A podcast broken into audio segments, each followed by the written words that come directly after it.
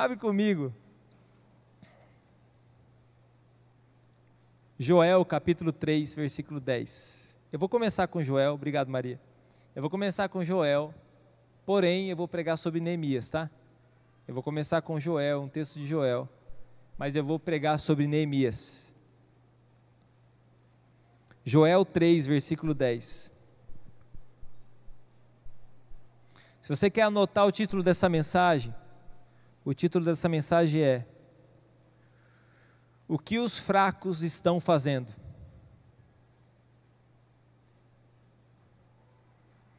Esse é um texto que eu gosto muito, Joel 3, versículo 10, diz assim: Forjai espadas das vossas enxadas e lanças das vossas foices.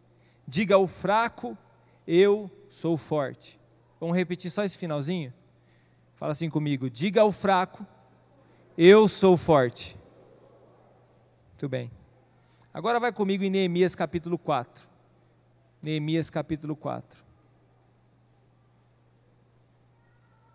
Vamos ler o versículo 1 e 2.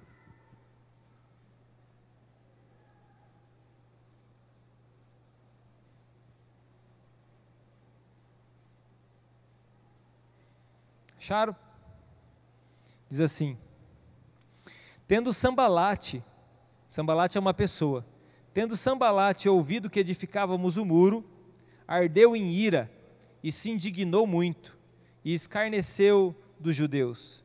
Então falou na presença de seus irmãos e do exército de Samaria e disse: Que fazem esses fracos judeus? Permite-se a leás isso? Sacrificarão? Darão cabo da obra num só dia? Renascerão acaso dos montões de pó as pedras que foram queimadas? Senhor, nós te agradecemos por tua palavra, que a tua palavra gere vida dentro do nosso coração, em nome de Jesus. Amém. Meus irmãos, eu quero falar um pouco sobre a nossa fraqueza hoje.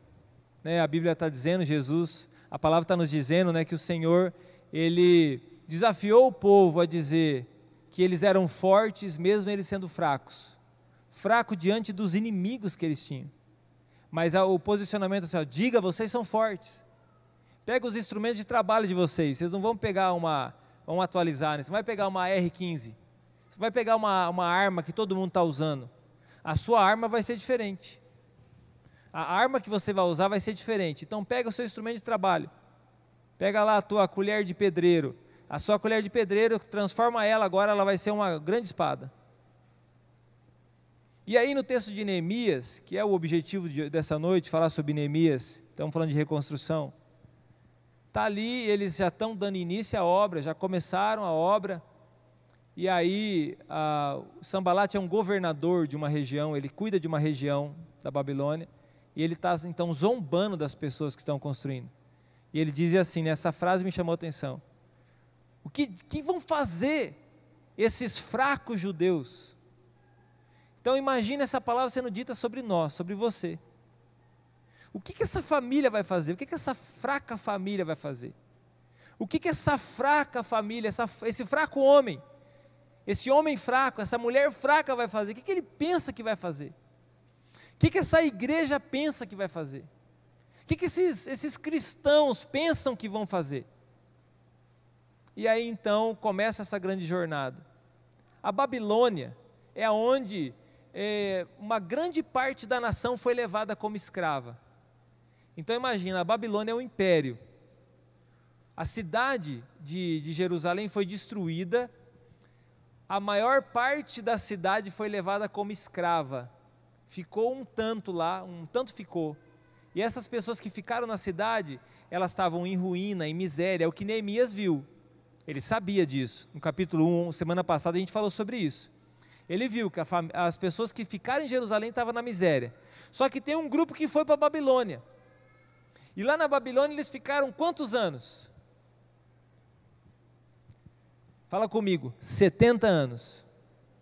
Esse é o tempo que durou a, o, a, o cativeiro na Babilônia. Agora não pense assim, ó, que é um cativeiro onde eles estão dentro de uma cadeia e estão lá.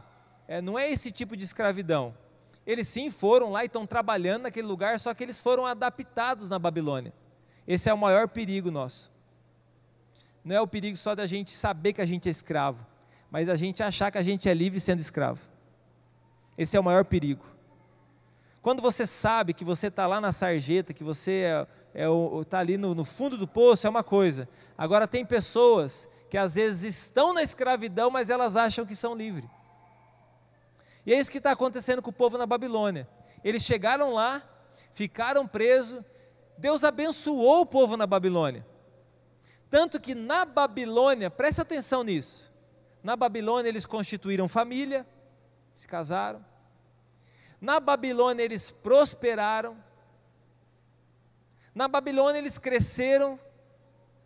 A Babilônia esse, tem esse sentido. Né? Eles cresceram lá. Só que agora chegou o tempo de voltar para casa. Chegou o tempo, né, Esdra, o livro de Esdra, Neemias, é esse tempo. Chegou o tempo de voltar para casa. Tem um povo, uns irmãos nossos ficou em Jerusalém, está na miséria, mas tem a gente que está na Babilônia que a gente está bem. E agora é o seguinte: o povo não quer voltar. O povo, para voltar agora, eles vão ter que desfazer das coisas que eles fizeram e começar uma nova história. Porque quando eles foram para a Babilônia, eles foram não querendo estar lá. E agora Deus está chamando eles para Jerusalém de novo, mas eles não querem sair mais da Babilônia. E é interessante pensar nisso, porque na nossa vida nós passamos muitas vezes por isso. A gente está sempre buscando um lugar para a gente se encostar. A gente está sempre buscando um momento para a gente se estabilizar. Mas Deus não quer que a gente se estabilize, Deus quer, que a gente cresça. E às vezes o caminho, o caminho que Deus nos dá da subida é um caminho meio esquisito para nós. É um caminho estreito. É um caminho difícil. Mas que o final vai produzir uma vida abundante para nós. Se você ler Jeremias, por exemplo, se eu não me engano é o capítulo 29. Jeremias, o povo está chegando lá na, na Babilônia.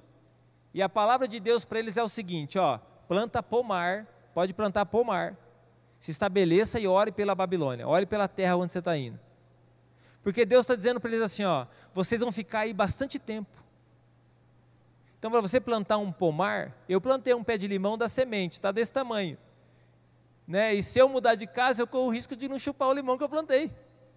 Apesar que limão não é um negócio gostoso de você chupar, né? Vai fazer um suco, tomar um tererê. Plantar fruta, o plantar um pomar, Deus está dizendo assim, ó, vai demorar tempo. Você está plantando uma coisa, por exemplo, a tamareira, né, que é uma, é uma fruta da região lá. Quem planta uma tamareira nunca vai comer uma tamareira. Porque ela demora, sei lá, se é 70 anos para começar a produzir, 50, 70 anos para começar a produzir. Já pensou um cara com 30 anos, igual eu, 35, plantar uma tamareira? Eu vou colher, eu não vou colher tamareira talvez. Talvez lá no finalzinho da vida se eu conseguir mastigar ainda, se tiver uns dentes bons, vou comer uma tamareira. Se não, quem vai comer? Eu vou ficar só do lado assim, falando assim: não tira verde. não é esse o papel quando a gente fica idoso, fazer isso aí? A minha avó fazia isso aí. Quando eu ia lá para pegar nas frutas que estava verde, né? Ia pegar lá as polcã que estava verde. Oh meu Deus, essas pancãs demora para madurar. Pegava e comia verde mesmo, ficava os dentes tudo ruim. E a avó falava: não pega verde, vai estragar. Era o, é o papel das vó, é o papel dos vó fazer isso aí. Ou falar assim: meu filho, não desperdice, é para o gasto. Não sei se aqui na região fala assim, mas lá na nossa região nasci falava desse jeito. Lembro o pezão de manga, pedi para uma senhora uma vez, minha vizinha, ela, deixa nós pegar uma manga aqui, mas o pé carregado de manga. Senhorzinho ou senhorinha? Falou assim: não pode, filho, porque essas mangas é para o gasto. que azada, não tem jeito, né? Eu já esperamos ela só virar e subimos o pé de manga, pegamos tudo. Bom, pegamos tudo não, né? O que a gente aguentava carregar. Não pode falar isso aí. Mas é que eu era criança e não tinha noção das coisas. Depois eu me converti com 16 anos, sabe pessoal? Isso aí eu tinha uns, uns 10 anos, eu acho. Vai dizer que você nunca fez isso. Eu já me arrependi, já fui para a cruz. Só estou contando e confessando para vocês o meu pecado. Então Deus falou para eles: agora faça pomar. Só que o pomar cresceu, agora Deus falou assim: agora vem. Deus levantou o povo e falou assim: agora vocês vão voltar para casa. Só que eles vão ter que voltar para uma casa que está destruída. Eles vão ter que voltar para uma cidade que está destruída. Eles vão ter que voltar para um lugar que está destruído. Lá em, na Babilônia, por exemplo, não tinha templo. Lá na Babilônia não havia templo. Ezequiel também, o profeta Ezequiel é desse tempo. É do finalzinho da Babilônia, ele se levanta ali no finalzinho da Babilônia. Ezequiel é do mesmo período que de Neemias. E interessante que lá na Babilônia não tem o templo. O que, que tinha de especial no templo? O templo de Jerusalém, o que, que tinha de especial? Havia o sacrifício. O que representava o sacrifício? O sacrifício representava a remissão do pecado. Então toda a família, pelo menos uma vez por ano, ia até Jerusalém e ali oferecia um sacrifício. Oferecia o quê? Um cordeiro, uma família que tem menos condições, uma pombinha, e assim por diante. Cada um oferecia algum sacrifício. Ah, por que o sacrifício? Meu querido, você tem que entender que o sacrifício no templo, ele está simbolizando o que Cristo faria pelo povo. Tanto que quando Adão e Eva saem lá da, do jardim, eles, eles, no momento que eles pecam, eles percebem que eles estão nu e eles se envergonham, se escondem. Então eles se escondem atrás das árvores. Quando Deus os retira do jardim, o que, que Deus faz por ele, por eles? Que, que Deus faz por Adão e Eva? dá uma roupa para eles. Quem gosta de ganhar roupa aí? Deus deu uma roupa para Adão e Eva. De onde ele deu a roupa? De um cordeiro. Deus deu, deu uma roupa feita do sacrifício de um cordeiro. Quem simbolizava esse cordeiro? Quem é o cordeiro que tira o pecado do mundo? Uma roupagem nova. Jesus. Então, todo sacrifício, desde a época lá do tabernáculo, né, da tenda de Moisés, e assim por diante, todo sacrifício, ele está apontando para o que Cristo faria. Em Jerusalém, eles faziam sacrifício diariamente, mas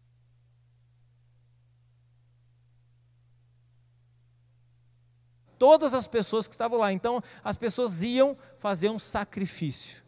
E de fato era um sacrifício, porque para chegar em Jerusalém, para andar até lá, para ter que, ter que dar uma despesa para eles, que eles vão comprar alguma coisa, ou alguma coisa que eles têm, que eles estão produzindo, que eles vão sacrificar no altar. Só que quando eles estão na Babilônia, eles não têm, eles não têm lugar para sacrificar, não tem sacrifício. Então, durante 70 anos não houve sacrifício. Mas o que, que tem na Babilônia? Na Babilônia, surgiram as sinagogas. O que, que são sinagogas? Eram locais, casas, né, que eles se reuniam, os judeus se reuniam para compartilhar né, o que eles conheciam das Escrituras. Então eles se reuniam, a sinagoga era para isso. Tanto que Jesus vai numa sinagoga, na época dele, Jesus vai na sinagoga, pega um rolo, né, talvez você não entenda o que, que diz quando pega um rolo, porque ainda não existia esse tipo de gráfica, né, desse tipo aqui, ó, como um livro. As coisas eram escritas num pergaminho, era enrolado. Então Jesus pegou um rolo e era o rolo de Isaías. Ele não sabia, mas ele pegou e era o rolo de Isaías. Ele abriu o rolo e ele leu Isaías 61. Então, na sinagoga era esse ambiente, era um ambiente de estudo da palavra, de exortação, era um ambiente de comunhão entre os judeus era esse ambiente, só que não tinha sacrifício. E na vida cristã, olha só o que eu vou dizer para você.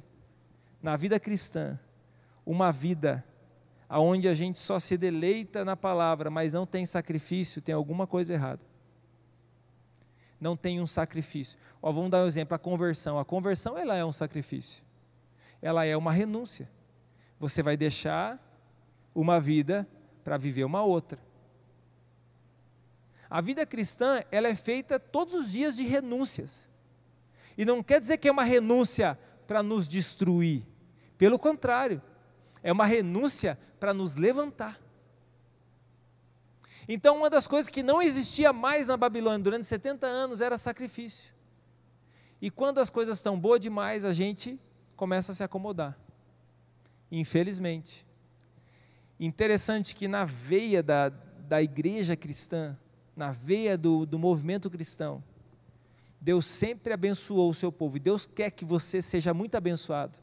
Deus quer que você cresça. Deus quer que você prospere. Deus quer que a sua família se multiplique. Deus quer que você tenha filhos, que os seus filhos sejam abençoados. Esse é o desejo de Deus. Mas em algum momento o ser humano tem algum defeito, defeitozinho por conta do pecado que dá um tchutchu na gente e as coisas boas, às vezes, em vez de nos fazer tão bem, elas passam a nos fazer tão, elas passam a nos fazer mal. E aí lá na Babilônia o povo está bem. Só que agora eles têm que fazer um sacrifício. Eles têm que voltar para Jerusalém. Não é algo que eles estão felizes em fazer. É algo que eles estão com dificuldade para fazer.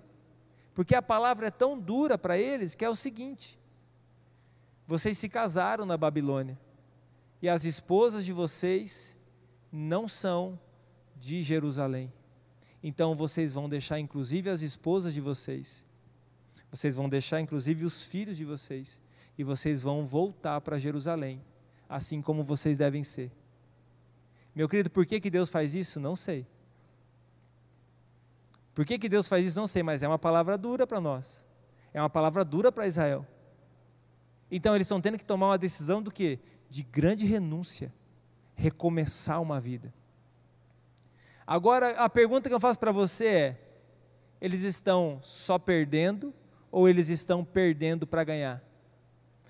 Você que conhece a história, eles estão só perdendo ou eles estão perdendo para ganhar? Eles estão perdendo para ganhar. Agora você pode ter certeza que o mais difícil para eles deixarem foi a vida abençoada que eles já tinham na Babilônia. E muitos não voltaram. Muitos não voltaram, muitos ficaram na Babilônia. Muitos se dispersaram na Babilônia e ficaram por lá. Muitos continuaram a vida na Babilônia e ficaram por lá. Babilônia tem esse significado. Babilônia é a capital da tão conhecida, né, onde nasceu Babel, né, de Nimrod. Nimrod foi quem formou Babel. Né, um lugar de, formado na ignorância, um lugar formado na ganância, um lugar formado debaixo da, da individualidade das pessoas, do individualismo das pessoas, não da individualidade. E agora eles estão voltando para Jerusalém para recomeçar. Nós, meus queridos, temos uma, uma palavra de Jesus um dia ele vai voltar nos buscar. E a pergunta que eu faço para você, se fosse hoje, você ia querer ir? Se fosse hoje, você está afim de ir? É claro que pela nossa tradição cristã, a gente sempre vai responder assim: sim, claro. Mas será? Será que a gente ia querer ir mesmo? Será que a gente talvez não ficaria com dó das pessoas que, fica, que, que, que estão ficando, por exemplo? Se nós estivéssemos indo. Será que nós não ficaríamos, ah, mas Senhor, agora eu acabei de, acabei de construir minha casa. Acabou de crescer o pé de polcã, vai dar polcã esse ano. Senhor, acabou de nascer meu filho. Senhor, eu vou casar mês que vem, o Senhor quer me levar hoje. O senhor vai voltar logo hoje, não pode voltar no final do ano. Vou ter casado, pelo menos já vou ter ido para a lua de mel. Tem alguns que ainda têm mel, outros não têm mais. Senhor, não dá para esperar, Senhor, me formar na minha faculdade. Eu quero tanto exercer essa profissão. Senhor, será que não dá para esperar eu terminar esse projeto que eu comecei? Senhor, acabei de comprar a bota de inverno e começou a esquentar. Não sei se tem alguma mulher que está passando por isso agora. Meu querido, será que a gente ia querer ir? Será que você ia de fato querer ir? E aí, outra coisa. Eu falei para você, às vezes a gente ficaria com dó de pessoas. Fala assim, ah, mas fulano de tal ainda não conhece o Senhor. O outro fulano não conhece o Senhor. E é por isso que você jamais deve ter dó de ninguém. Você deve amar as pessoas e não ter dó. Você deve ter compaixão e não dó. A dó não transforma nada, não muda ninguém. A compaixão, sim, transforma. A compaixão, sim, muda as coisas. E a compaixão pode ser tão grande que você, com certeza, pode fazer algo pela vida de alguém. Você pode fazer algo pela vida de uma pessoa. Você tem compaixão? Então faça algo. Testemunhe desse amor. Agora, pode ficar tranquilo, meu querido, que você não vai conseguir mudar a vida de ninguém se a pessoa não quer ser mudada também. Todos nós aqui e muitas outras pessoas ao redor do mundo somos frutos de, do amor de Deus. Ele já nos amou antes mesmo da gente merecer ser amado. Antes mesmo da gente é, merecer, não. Antes mesmo da gente pensar em ser amado ou pensar nele, ele já nos amou. Ele já se interessou por nós, ele já se entregou por nós antes mesmo da gente pensar nele. Ele já nos ama. Então, o gesto de compaixão das nossas vidas em direção às pessoas, ele não tem que ser amanhã, ele precisa ser hoje. Fala comigo assim: eu preciso amar o próximo hoje. Isso aí. Interessante que, que agora eles estão precisando rever os valores da vida deles. Valor. Fala comigo, valor.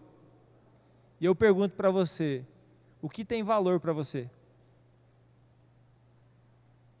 As mães, os pais vão falar: meus filhos. Vai falar: ah, meu esposo, minha esposa tem valor para mim. Ótimo o seu valor. Ótimo, isso aí é um grande valor para você mesmo. E está certo, não está nada errado.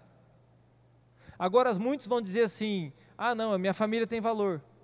Mas as atitudes dele mostram totalmente ao contrário que a família não tem valor.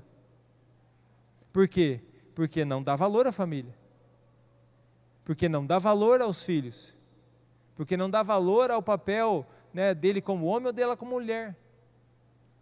Então as nossas atitudes também demonstram o nosso valor. Muitas pessoas dizem, eu amo muito Deus. Mas como que a gente demonstra o nosso amor a Deus?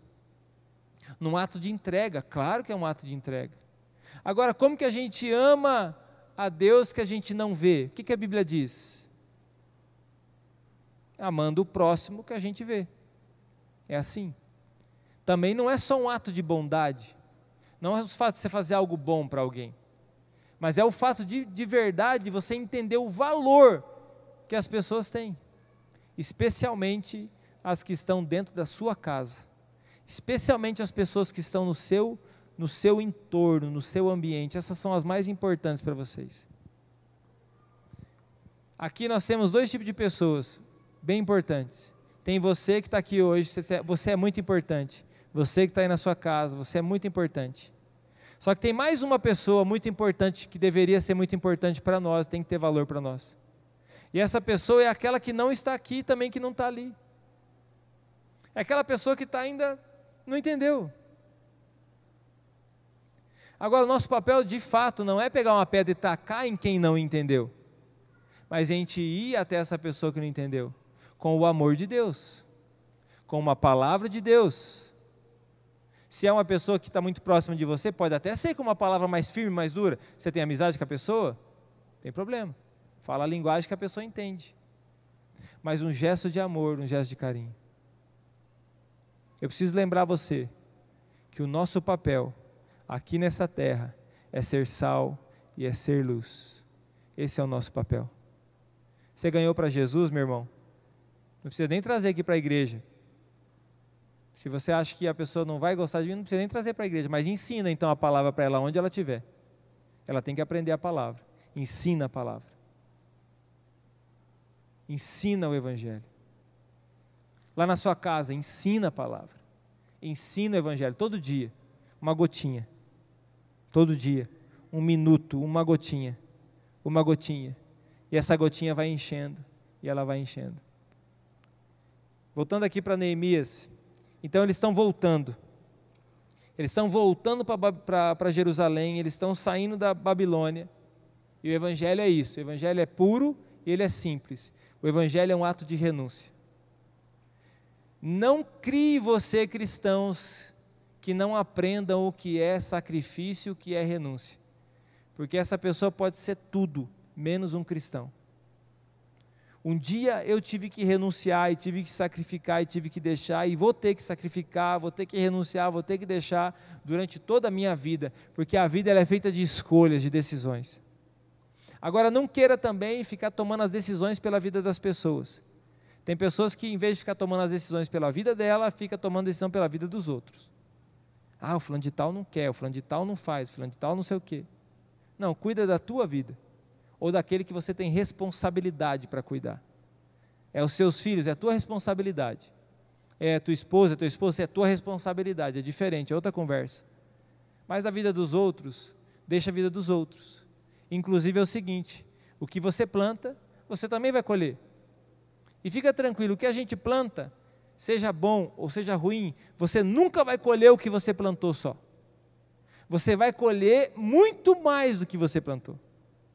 Se você plantar um grãozinho de milho, você vai colher um pé, pelo menos com uma espiga de milho. Se não foi bem tratada, vai ter pelo menos umas 100 sementinhas de milho lá para você. E assim é aquilo que nós plantamos. E eu percebo que parece que as coisas ruins, elas às vezes dão mais fruto do que as coisas boas, em alguns momentos. Tiririca, por exemplo. Pega lá uma batatinha de tiririca e planta no teu quintal para você ver se vai conseguir acabar com ela alguma vez na sua vida. Nasce, e você não acaba jamais. Ah, faz isso que vai acabar. Não acaba. Faz isso que vai acabar. Faz uma laje, daí você vai ver, aí não vai nascer mais. Agora você pode passar o veneno que for, vai nascer a tal da tiririca. Então, meu querido, a gente vai plantar as nossas sementes. Nós vamos cuidar da nossa vida, da nossa história. Mas entenda, é uma vida de decisão todos os dias. Né? A gente vai ficar com os cabelos brancos e vai estar tendo que tomar decisão. Você vai ficar lá, às vezes, sem cabelo, já veinho, já tomando decisão na sua vida. Você vai tomar as suas decisões, as decisões para a sua vida, as decisões para aqueles que estão perto de você. Né? Enquanto a gente tem os filhos pequenos, estamos tomando as decisões pela vida deles, ajudando eles a perceber algumas coisas. Aqueles que têm mais tempo de vida, já conseguem perceber que tem muita coisa na vida que não vale a pena. Tem muita coisa na vida que já não vale mais a pena você ficar com aquilo pensando, não vale a pena. Estava conversando com uma pessoa essa semana, e a pessoa falou, oh, pastor, eu sei que é desculpa minha. Ela já reconheceu, você, assim, eu sei que é desculpa minha, mas eu estou com tanto serviço. Olha, eu estou com serviço, não sei para que dia, tal dia, tal dia, tal dia, e o patrão, e não sei quem. E nesses tempos né, que nós estamos vivendo, eu estou tão afiado já com essa conversa. E de coração, eu creio que o Espírito Santo me usou naquele momento falar com aquela pessoa disse assim: o que, que vai adiantar a tua preocupação?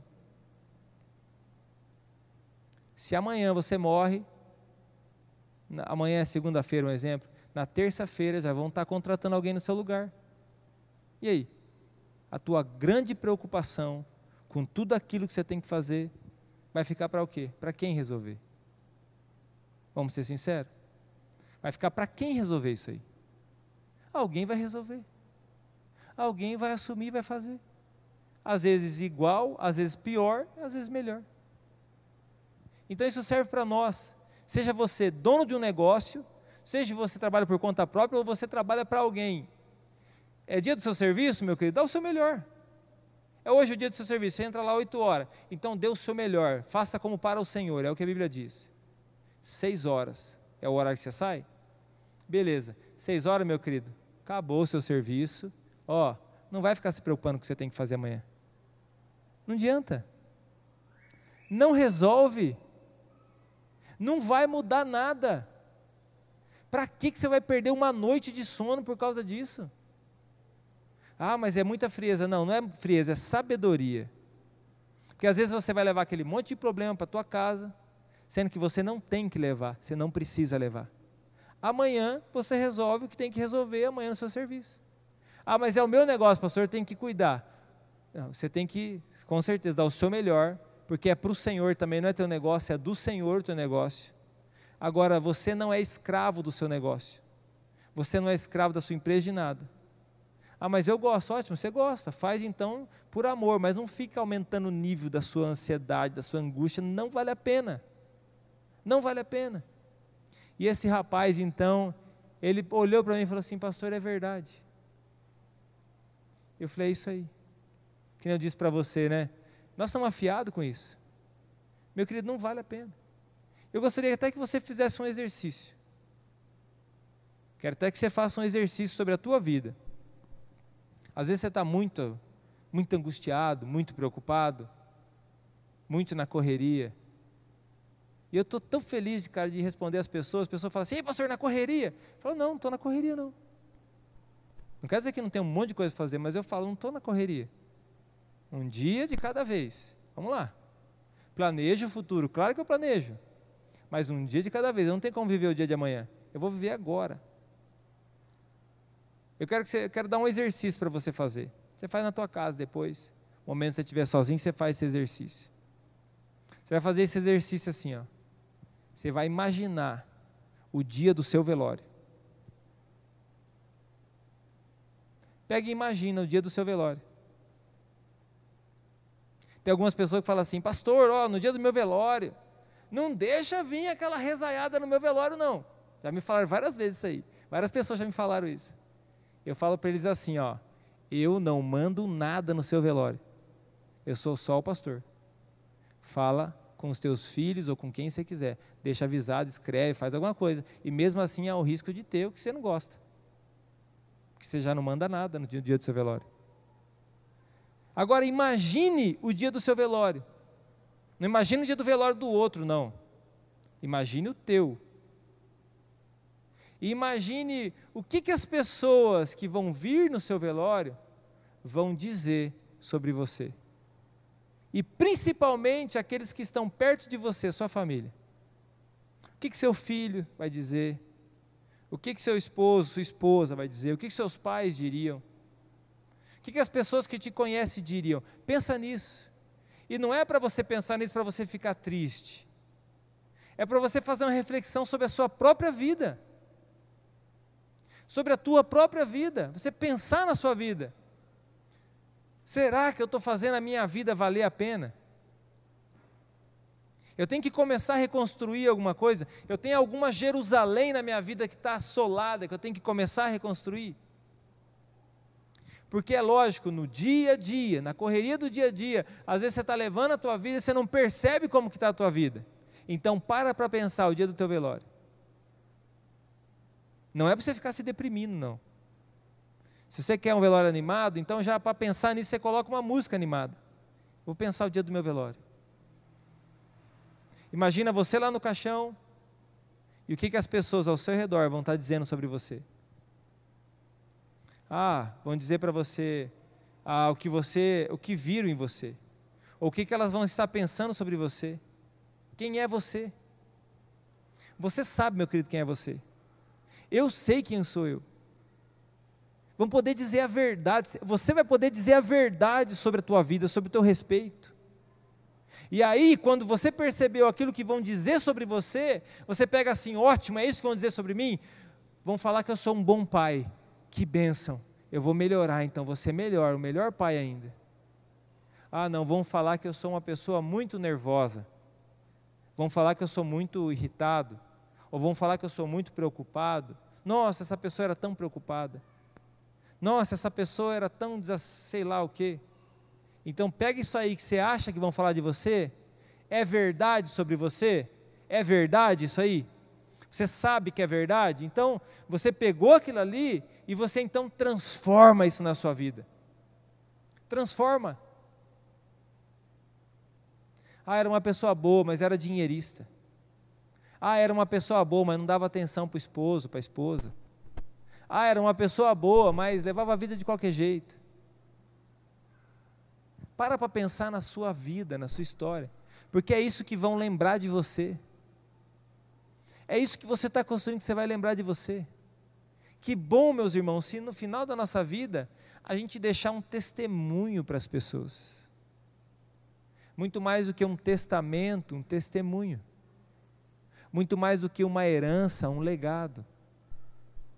Uma geração se passou, 70 anos significa assim, ó. Presta atenção nisso, você vai entender porque esse povo ficou 70 anos em, na Babilônia. 70 anos é o que significa uma geração inteira.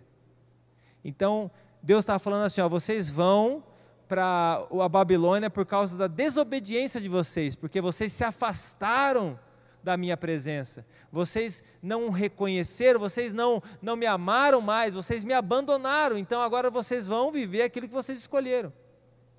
Só que Deus está falando assim: a próxima geração, quem? Os filhos deles, vai ter a oportunidade de voltar e corrigir aquilo que vocês estragaram. Neemias e a turma dele é essa geração. E eu quero dizer para você: você não é a geração que vai ficar na Babilônia, você é a geração que está reconstruindo, você é a geração que está recomeçando. E aí tem algumas coisas que você tem que aprender sobre isso. Não adianta você ficar olhando para o teu passado, que eu estou falando aqui para você lembrar das suas histórias, olhando para o teu passado, só se culpando culpando alguém e não reagindo naquilo que você tem que mudar, naquilo que você tem que melhorar, nos passos que você tem que dar hoje, nos passos que você tem que dar agora. Jesus pegou aquela mulher, eu tenho falado sobre essa mulher para você, aquela mulher que veio lá para ser apedrejada, o passado dela, muito próximo, estava dizendo assim: ela merece morrer. Jesus salva ela. Jesus salva ela indagando os fariseus. E quando Jesus salva ela, Jesus já mostra para ela o que ela tem que fazer. Fala assim: ó, não adianta você ficar olhando lá para trás, não. Ficar se culpando, ficar com autocomiseração, como eu, como eu fui ruim, por que, que eu fiz isso, por que, que eu fiz aquilo, não vai adiantar. O que, que você faz agora? Vai para frente e não peques mais. Vai para frente e não peques mais. Então, Neemias, aqui no capítulo 2, né, no versículo 11 em diante, ele toma uma decisão. Ele voltou para aquela terra, ele juntou um grupo de pessoas, ele subiu né, nos seus animais ali, deram uma volta na cidade e eles perceberam como que estava a cidade. Eles reagiram a isso, então Neemias desafiou as pessoas. Uma das coisas que, que eu posso garantir para você, como líder de vocês nesse tempo, que eu tenho feito e tenho também feito isso na minha vida, é desafiado vocês e também me desafiado a estar mais perto do Senhor.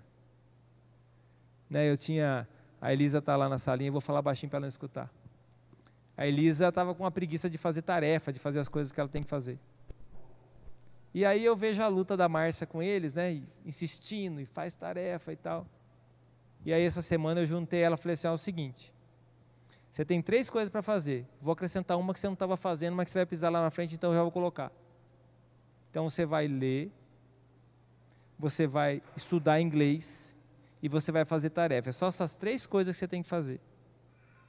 Claro, né, na, na medida dela, como criança. Eu falei, você vai parar de dar trabalho para tua mãe e você vai fazer essa tarefa. Você vai estudar agora inglês, você não estava estudando, você vai estudar.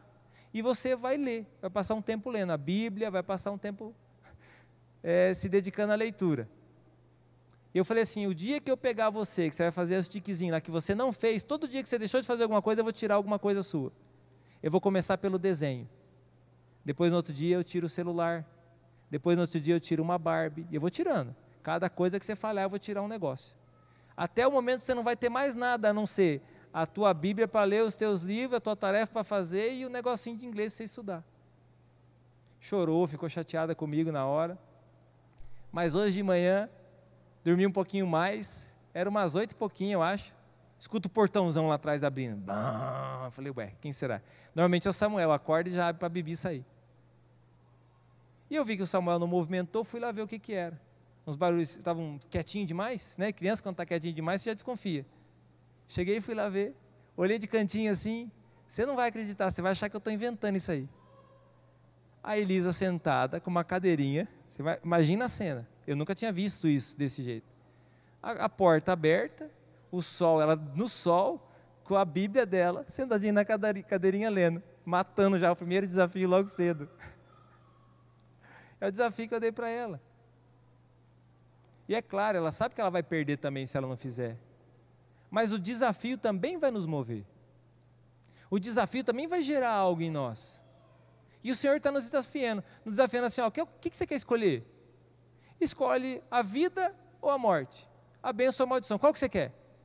Ó, a maldição, e ele já explica para nós, a maldição vai ser assim, ó, eu vou tirar isso de você, vai acontecer isso aqui, você vai perder, vai ter prejuízo, vai destruir tal coisa, vai destruir tua família, vai destruir... A bênção, você vai ter isso, vai ter aquilo, vai ter aquilo outro, vai ter aquilo outro. Eu quero que você escolha a vida, mas qual que você quer escolher? Deuteronômio capítulo 30, é só ler lá. E o chamado de Deus, Ele quer que a gente, Ele já nos dá a dica, vem para cá, ó, eu vou te abençoar. E eu disse para ela assim, ó, cada vez que você cumprir, cada semana que você cumprir as bênçãos que eu estou colocando para você aqui, que não é para mim, para que, que eu quero? Ela vai estudar para ela, ela vai crescer para ela, é as coisas para a vida dela. Toda vez que você cumprir o teu propósito, eu também vou te abençoar com algo a mais. Eu vou te dar um benefício a mais. Deus ele está olhando para nós e a gente tem um desafio diante de nós, um desafio que é individual, mas um desafio que também é coletivo. E aí Neemias faz algo muito bonito. Neemias faz algo muito especial. E é isso que eu quero terminar essa mensagem. Primeira família de sacerdotes, que eles, depois de serem desafiados por Neemias, eles olham aquela situação, eles assumem uma parte da cidade, uma das portas da cidade, e eles começam a reedificar aquela porta, uma família. Uma outra família percebe tal região precisa, e ele então se dedica àquela, àquela região. Uma outra família da cidade, né? Percebe aquela parte da cidade, ela vai àquela cidade. Então a Bíblia vai dizendo ali, capítulo 3, você vai ver que várias famílias vão ocupando vários espaços ao redor da cidade e começa a reconstruir a cidade. É o poder da unidade da família. Olha quantas famílias aqui. Olha quantas famílias nós temos. Olha quantas famílias cristãs nós temos. Olha, a igreja, ela é, também é uma grande família, e também são pequenas famílias, microfamílias que formam uma grande família. Podemos falar das nossas células, é uma microfamília que forma uma grande família. E o que significa isso? No meio de uma grande multidão, são poucas pessoas que puxam à frente de tudo. Vamos dar um exemplo. Nós estamos aqui, ó, nós estamos todos juntos num culto. Mas tem, um, tem algum grupo de pessoas que estão aqui preparando o ambiente para a gente poder juntos servir a Deus. Se tivesse 5 mil pessoas aqui, seria um grupo de pessoas como esse, talvez até o mesmo tanto, um pouquinho a mais só, que estaria servindo todas aquelas 5 mil pessoas. Mas não é essa a vontade de Deus. A vontade de Deus é que cada grupo, com aquilo que Deus deu para eles, com a capacidade que Deus deu, com a disponibilidade, com o dom que Deus deu, com aquilo que está nas mãos dele para fazer, faça alguma coisa. Pega, essa parte precisa reconstruir. Não estou falando do templo aqui, eu estou falando da sua própria vida. Eu estou falando da sua própria casa. A sua família tem que ser unida o marido fazendo a sua parte, a esposa fazendo a sua parte, os filhos fazendo a sua parte. Cada um colaborando com uma parte na casa, não precisa todo mundo fazer a mesma coisa. A única coisa que a gente tem que fazer junto e ao mesmo tempo é o seguinte: é sentar ao redor da mesa e comer junto. Isso é que a gente tem que fazer, é o que a gente está lembrando aqui agora. Isso significa comunhão. Esse é o momento que a gente está se reunindo para isso. É o momento que a gente está junto. Mas aqui, ó, daqui a pouco, em poucos minutos, nós vamos estar saindo daqui. Cada um voltando para sua casa. Mas acende um luzeiro na sua casa, acende um farol na sua casa. Acende um lugar que aquele lugar ali ilumine a região que você está, os vizinhos seus, a, o seu bairro, a sua rua. Amanhã, amanhã é feriado, mas o dia que você for, for para o seu serviço, se você vai, eu trabalho online, onde você trabalhar, mas aonde você estiver, ilumina as pessoas que você está. Isso é a tua influência, é tua parte, é nossa parte. E aí diz que eles conseguiram construir o muro pela metade já. Eles conseguiram terminar aquela obra pela metade, porque cada um fez a sua parte. Cada um fez uma parte. Cada um assumiu alguma coisa. Glória a Deus que tem gente lá, ó, cuidando daquelas crianças, ministrando a vida delas. Glória a Deus que tem pessoas que estão aí trabalhando, plantando para a gente poder comprar e comer. Glória a Deus que tem pessoas servindo nas padarias, nos mercados, nas farmácias, nos hospitais. E é por isso que nós temos que fazer isso para a glória de Deus, não podemos perder tempo. Seja o que for que a gente está fazendo, nós não podemos perder tempo, nós temos que usar isso para a glória de Deus. para a glória do Senhor. E aí veio a zombaria. Ah, esses fracos não vão conseguir. E de fato, meus queridos, eles eram muito fracos. Eles eram muito fracos. Assim como nós também somos fracos. Mas é melhor ser fraco e andar com Deus do que se achar forte e estar longe do Senhor. Porque Deus estava com eles. E a palavra diz assim: que eles pelejavam, que o Senhor pelejava a batalha deles. E não tinha como destruir porque eles estavam em famílias. Eram fracas famílias, pequenas, poucas pessoas. Hoje em dia um, não precisava nem de um míssil, era só uma bombinha, só já matava todo mundo. Mas eles estavam ali na presença do Senhor, aquele pequeno grupo reconstruindo. Uns dormiam, outros trabalhavam. Uns construíam, outros lutavam. Enquanto depois eles trocavam, outros lutavam e alguns construíam. E assim somos nós, assim é a igreja, assim é sua casa. E Jesus ensinou para nós o seguinte: que uma casa dividida jamais vai prosperar. Pastor, como que eu tenho uma família feliz? Como que eu posso ter uma família feliz? Como que eu posso ter filhos abençoados? Como que eu posso ter um lugar de um ambiente onde eu trabalho que seja um lugar abençoado? Traz esse princípio para dentro do seu trabalho, da sua vida. Porque uma casa dividida jamais vai prosperar. E é por isso que eu quero chamar vocês, todos vocês. Que coisa mais linda, né? Todo mundo diferente um do outro mas eu quero chamar vocês para um ambiente de unidade. Quero chamar vocês para a gente ser um só. Eu quero desafiar vocês para nós nos unirmos. Você está aqui pela primeiras vezes, mas é o Senhor que te trouxe aqui. Você é bem-vindo. Dê o seu melhor para Deus. Você está aqui há alguns anos. Glória a Deus. Continue dando o seu melhor para Deus. Se a gente consegue trabalhar em unidade, servindo, olha que bênção, sábado que vem, nós vamos comer feijoada. Quem não vai comer pode comprar para alguém que gosta. Quem não vai comprar para alguém que gosta pode até fazer. Olha que coisa boa.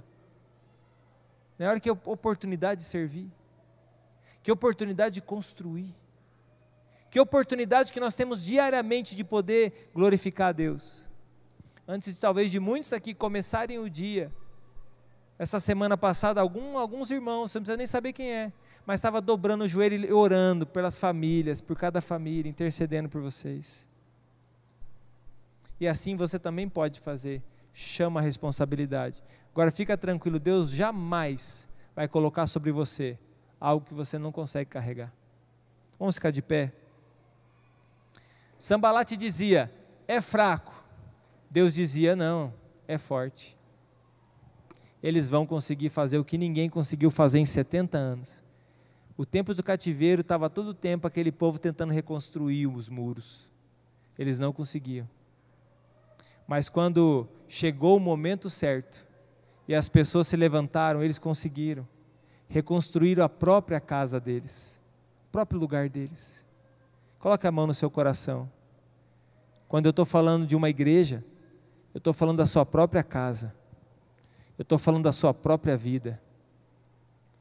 E talvez você tenha coisas próprias suas para reconstruir.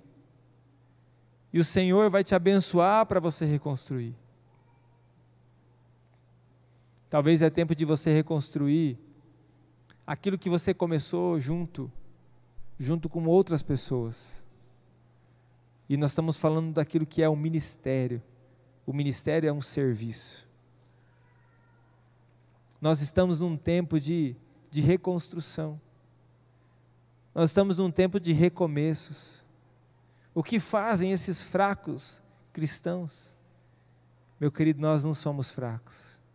Nós podemos ser fracos, o mundo olhando para nós, mas nós somos tão fortes. Nós temos uma força tão grande que eu posso dizer para você algo que a Bíblia diz. A palavra nos diz que nós reinaremos sobre a terra. Aqui dentro estão pessoas que o Senhor vai chamar para reinar com Ele. que o Senhor chamará para reinar, que estão pessoas que reinarão com Cristo. No reino de Deus é assim. Quem renuncia mais, governa. Assim são as eleições no reino de Deus. No reino de Deus não tem como mascarar, enganar, fazer lá uma papagaiada e dizendo assim: ah, eu sou uma ótima pessoa para a cidade. Pode até enganar alguém, mas no reino de Deus não funciona. No reino de Deus é assim: ó, eu sei quem você é, eu sei o seu nome, e é por isso que você vai reinar e vai governar. Quem renuncia mais governa. Quem aqui precisa da graça de Deus para reconstruir algumas coisas na sua vida, na sua própria vida, família? Se essa palavra tocou seu coração na sua casa, sobre a sua casa, sobre a tua própria vida, levanta a sua mão onde você está. Eu quero orar por você.